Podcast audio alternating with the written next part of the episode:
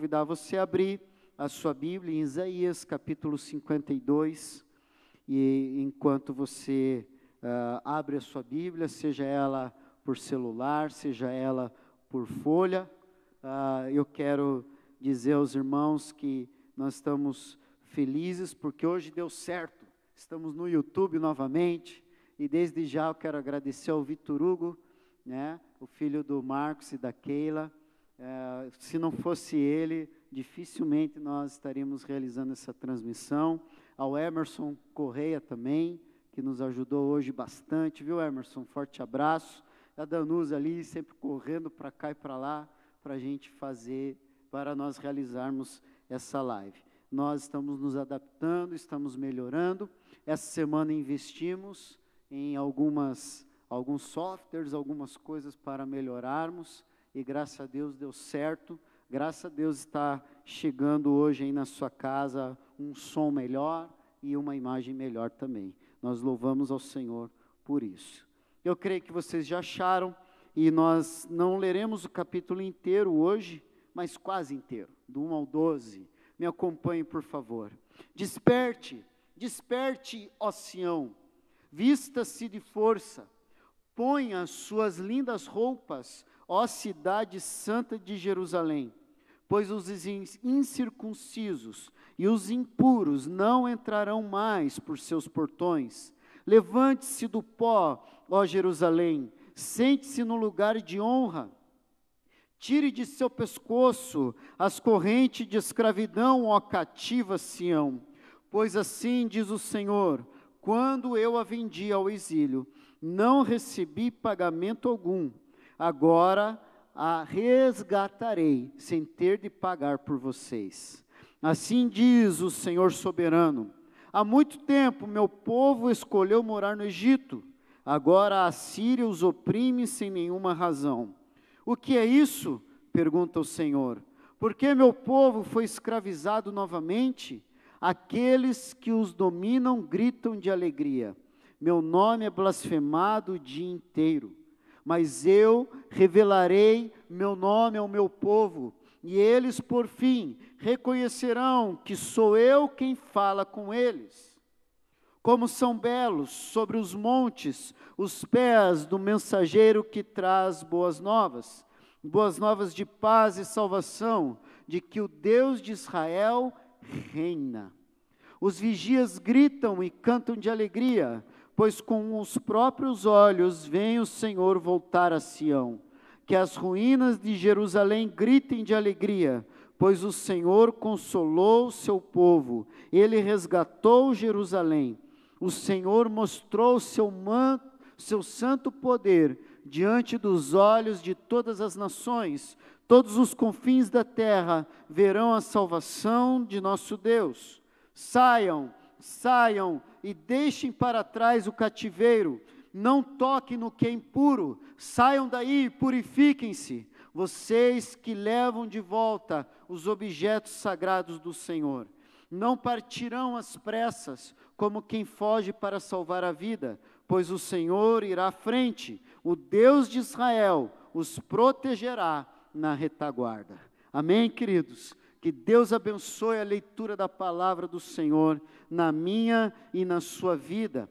Que nessa noite eu e você sejamos tocados pelo Santo Espírito de Deus. Que eu e você nessa noite venhamos receber a revelação daquilo que Deus tem para as nossas vidas.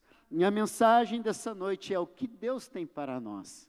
Querido, eu, eu quero que você entenda todos os dias difíceis, todas as circunstâncias complicadas na tua vida, elas não vêm sobre a tua vida como punição, elas vêm sobre a tua vida para amadurecimento, crescimento e evolução, evolução espiritual, crescimento espiritual, entendimento de quem é o Senhor.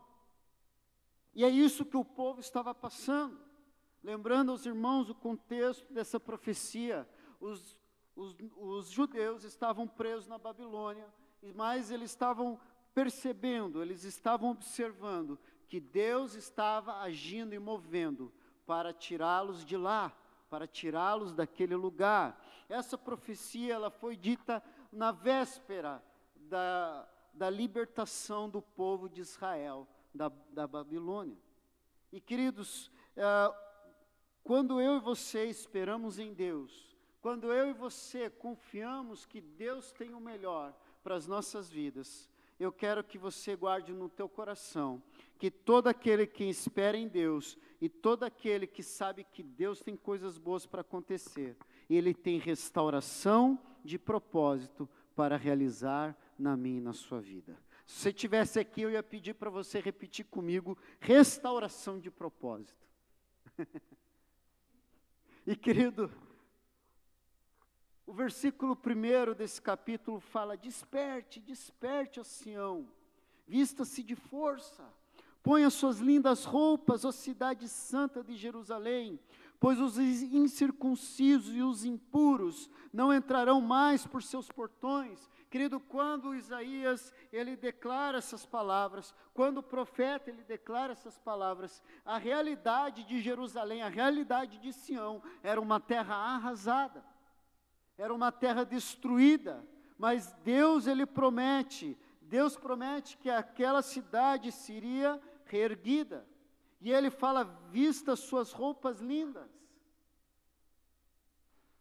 vista-se de força, entenda que você irá prevalecer. Querido, esse versículo está falando sobre restauração de propósito, sobre a restauração do propósito da cidade sagrada, a cidade de Jerusalém. Qual era o propósito dessa cidade? Resplandecer a glória do Senhor, ser uma cidade onde o Senhor manifesta a sua autoridade, o seu domínio e o seu poder. Jerusalém é a cidade onde não há um rei que governa, mas é onde Deus usa homens para governar. Nós hoje exaltamos a democracia, mas a proposta do Senhor não é a democracia, a proposta do Senhor para nós é a teocracia, onde Ele governa e reina sobre as nossas vidas. E querido, o texto está falando aqui que aquela cidade ela seria restaurada, e mais do que ela ser restaurada, é o seu propósito seria restaurado. E qual que foi o propósito do povo escolhido? Foi ser um reino de sacerdotes, sim ou não? Foi ser um reino onde todos pudessem ser intermediários ou mediadores entre os homens, entre os pagãos e o nosso Deus. Esse foi sempre o propósito de Deus separar o povo de Israel. Esse sempre foi o propósito de Deus separar o seu povo. Queridos, nós nesses dias complicados, difíceis, onde as pessoas estão buscando respostas. Você já reparou que você liga o jornal, é, as informações elas são conflitantes? Você vai ouvir uma notícia ali, em um canal é de um jeito, no canal é de outro, e você fica perdido em quem que eu vou acreditar. É ou não é verdade? Querido, eu não acredito em ninguém, eu acredito na palavra de Deus, na revelação do Senhor, naquilo que Deus mostra, tem mostrado para mim e para você. E querido, uma das coisas que Deus está fazendo com a igreja, nesse período onde nós estamos distanciados, o Senhor está restaurando o propósito da igreja. E qual é o propósito da igreja? Ser luz, ser intermediador, ser alguém ser um povo que realmente venha revelar a grandeza, o amor e a glória do Senhor. E é isso que o profeta estava dizendo, e é isso que Deus tem para mim e para você hoje restauração do nosso propósito. A igreja não está aqui, a igreja como geral, a igreja não está aqui para ela projetar, estar nessa terra por mil anos, não essa terra, ah, desculpa, essa a, a igreja do Senhor, ela tem que projetar e planejar a volta de Jesus. Eu vejo muitas denominações querendo se perpetuar.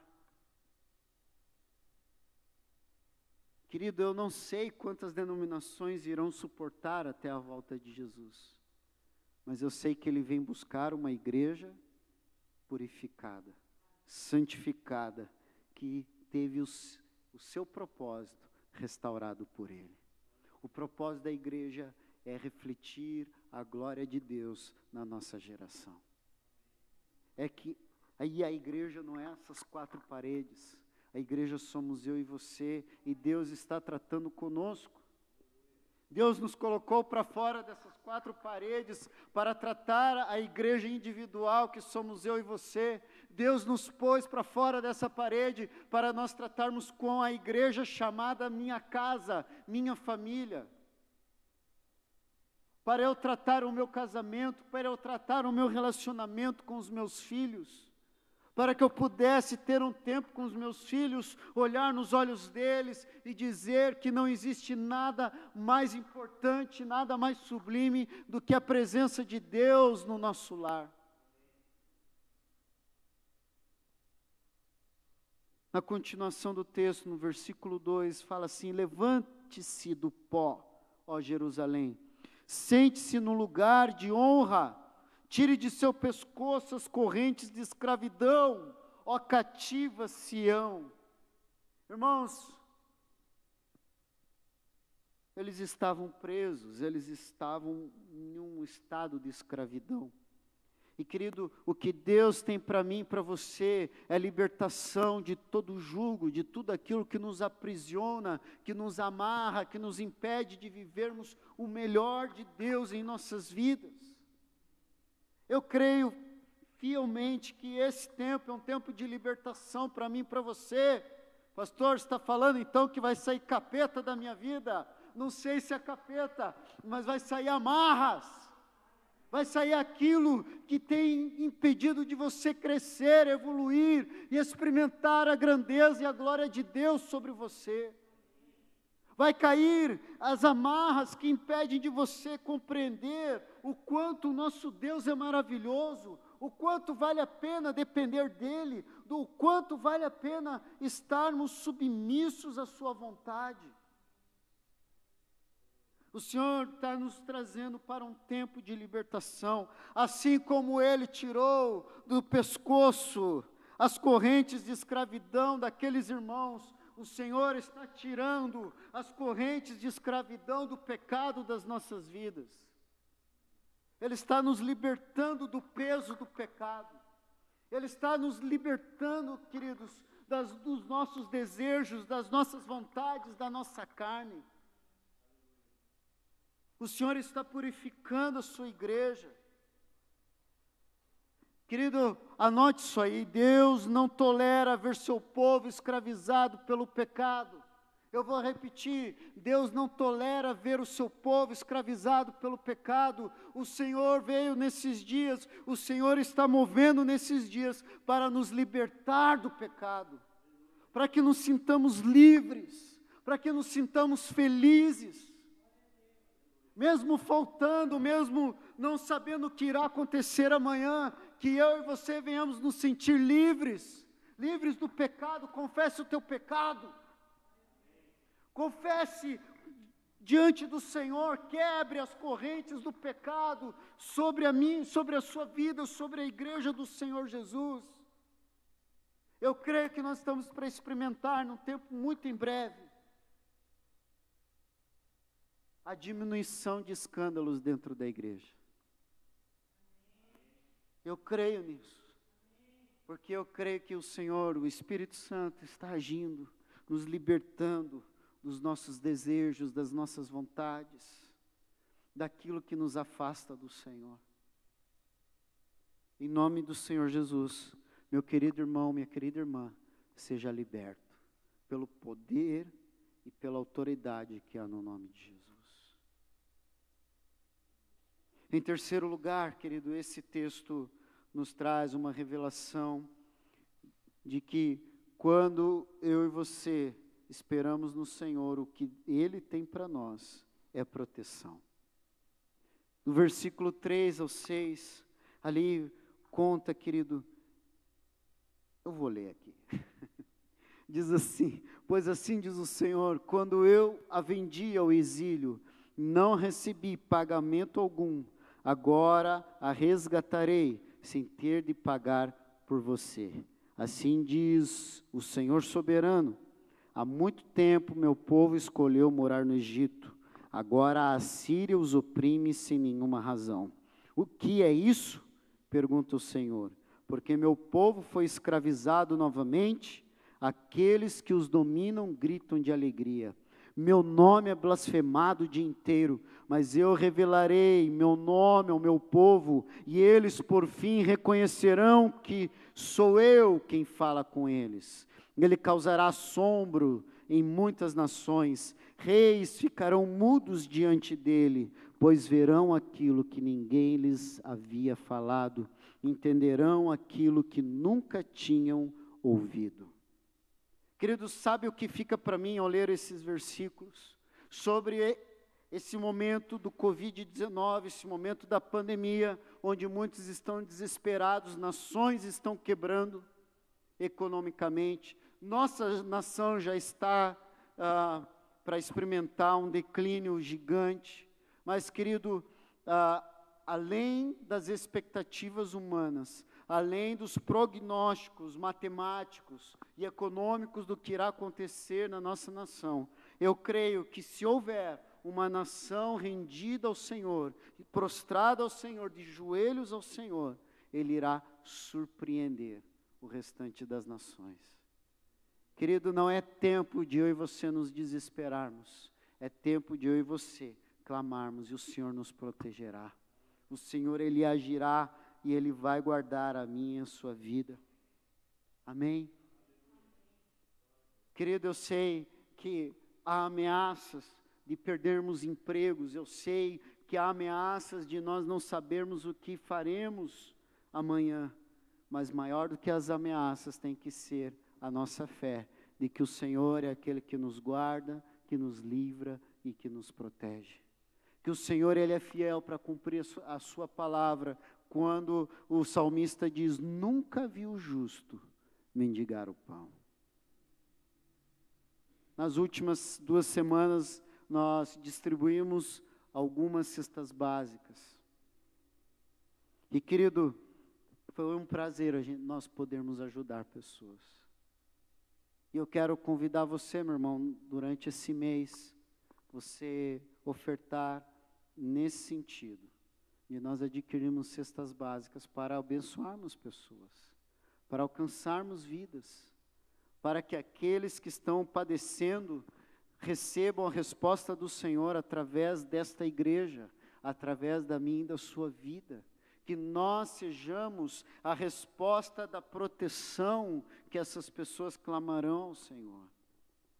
O versículo 7 é o versículo mais famoso desse capítulo que diz como são belos sobre os montes os pés do mensageiro, que traz boas novas, boas novas de paz e salvação, de que o Deus de Israel reina. O apóstolo Paulo repete esse versículo em Romanos, capítulo 10, versículo 15, se eu não estou enganado. E queridos,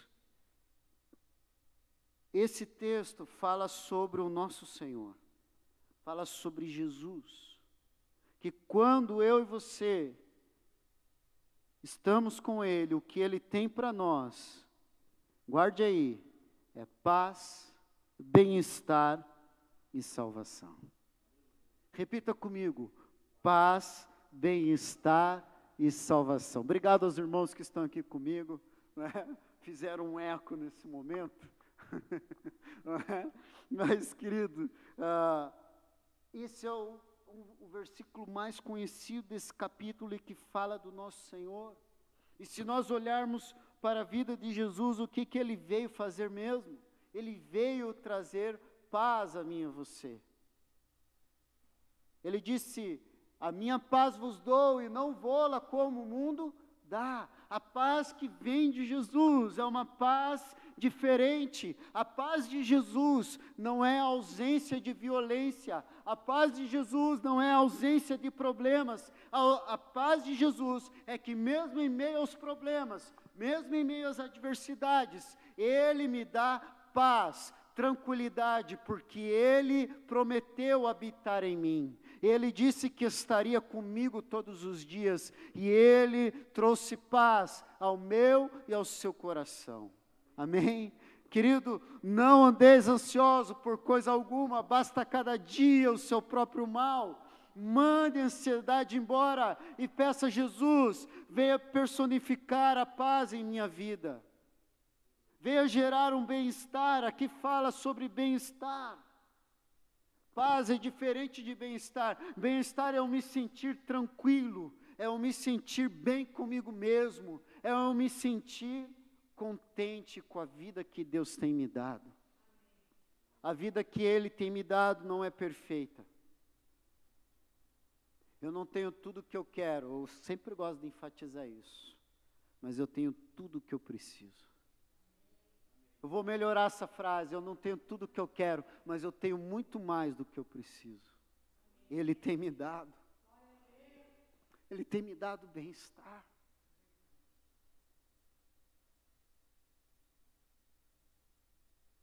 Ele tem me dado salvação. Pastor, salvação não é um ato? Sim. Eu já sou, já fui salvo. Mas essa salvação ela não perdeu efeito na minha vida.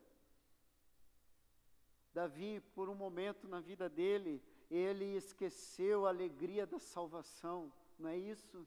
E ele pediu ao Senhor: renova em mim a alegria da salvação. Querido, em nome de Jesus, se a alegria da salvação for embora no teu coração, na tua vida, peça ao Senhor para Ele renovar. Peça para que aquele sentimento no dia em que você ergueu a sua mão, ou se rendeu, ou atendeu ao apelo e aceitou Jesus e teve a sua vida transformada, se aquele sentimento que você experimentou naquele dia foi embora, peça ao Senhor que Ele renove, peça ao Senhor que Ele venha, porque, querido, eu e você, quando buscamos o Senhor, quando esperamos em Deus, o que Ele tem para nós é paz, bem-estar e salvação. Aleluia! Como são belos sobre os montes os pés do mensageiro que traz boas novas. Irmão, fisicamente o pé de Jesus não devia ser uma coisa linda de se ver. Mas a beleza que não é física, a beleza ela fala sobre o quanto Jesus teve que caminhar, os obstáculos que ele teve que transpor para chegar até a mim e você. Seguindo no texto, versículo 8 diz assim: Os vigias gritam e cantam de alegria, pois com os próprios olhos vem o Senhor voltar a Sião que as ruínas de Jerusalém gritem de alegria, pois o Senhor consolou seu povo, ele resgatou Jerusalém. O Senhor mostrou seu santo poder diante dos olhos de todas as nações, todos os confins da terra verão a salvação de nosso Deus. Amém? O que Deus tem para nós, querido, é intimidade. O que Deus tem para nós é alegria. O que Deus tem para nós é consolo. O que Deus tem para nós é resgate. Ele tem isso para mim para você. Basta, querido, que eu e você esperemos nele no dia da aflição, no dia do aperto, no dia da tristeza. Lembre-se o que o salmista disse. Eu, eu coloco o meu olhar nos montes, de onde vem o socorro? O meu socorro vem do Senhor, que fez os céus e a terra. E o socorro, querido, ele é um socorro que transforma ele traz alegria, Ele traz consolo e Ele nos resgata. Querido, se você foi resgatado pelo Senhor, se Ele estendeu a sua mão para você, reconheça isso todo dia, reconheça isso nessa hora, Dê um glória a Deus do teu jeito. Glorifique o nome de Jesus. Versículo 11 e 12 fala para que aquele povo saísse correndo da Babilônia, para que aquele povo saísse e deixasse tudo para trás, mas que eles não partissem às pressas, como quem foge para salvar a vida.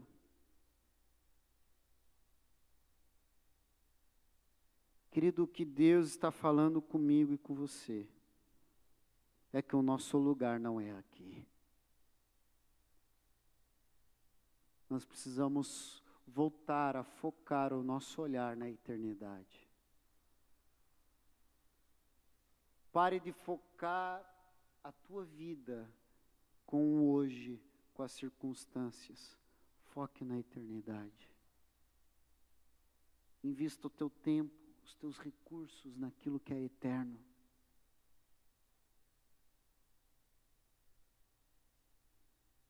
Querido, e Deus, Ele, Ele fala: saiam daqui, saiam depressa desse lugar, não toque no que é impuro.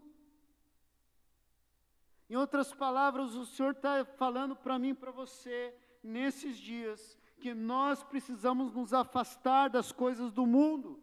Nós não podemos nos amoldar, acomodar, mas nós precisamos nos manter puros. O que esse texto está dizendo para mim e para você, querido, é que eu e você não podemos, nesse momento em que as pessoas estão desesperadas, nos desesperarmos também. Nesse momento onde as pessoas estão angustiadas, procurando uma resposta, que eu e você venhamos dizer que nós temos a resposta, e a resposta é Jesus, a resposta é o Senhor em minha vida. Cristo em nós, a esperança da glória. Que eu e você não tenhamos receio de largar o que é mundano, mas que eu e você tenhamos dedicação, prazer, alegria, contentamento de abraçarmos aquilo que é sagrado, aquilo que é poderoso, aquilo que é bendito. Amém, querido? o que o Senhor tem para nós. Ele tem muito. O que o Senhor tem para nós, Ele tem coisas para nos dar que o mundo é incapaz de nos dar. O que eu ouvi aqui hoje, o que eu entendi ao ler esse texto, a esse capítulo, já é suficiente para mim, para eu saber para eu descansar, para eu confiar que o que Deus tem para mim é o melhor. Deus tem o melhor para mim e para você. Deus tem o melhor para tua para tua casa, para tua família. Deus tem o melhor para a tua profissão. Deus tem o melhor para os teus sonhos. Deus tem o melhor para tudo. Então confie no Senhor. Entrega o teu caminho ao Senhor. Confia nele. E o mais ele tudo o fará. Aleluia. Que nessa noite, querido, eu e você, venhamos nos render ao Senhor. Como é a nossa proposta aqui, domingo após domingo nos render ao Senhor.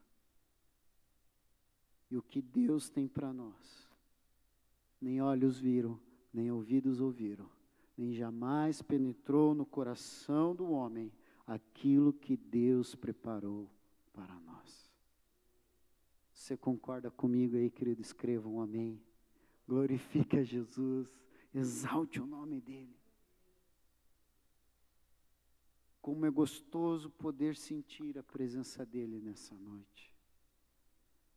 Como é gostoso, em meio a todas as incertezas que estamos vivendo, saber que o Senhor tem o melhor para a minha vida. Saber que o Senhor tem o melhor para o meu coração. Saber que o Senhor tem o melhor para os meus sentimentos, as minhas emoções, a minha história. Saber que o Senhor, Ele tem lutado por mim. Se Deus é por nós, quem será contra nós? Amém? Querido, feche seus olhos aí na sua casa. Vamos orar.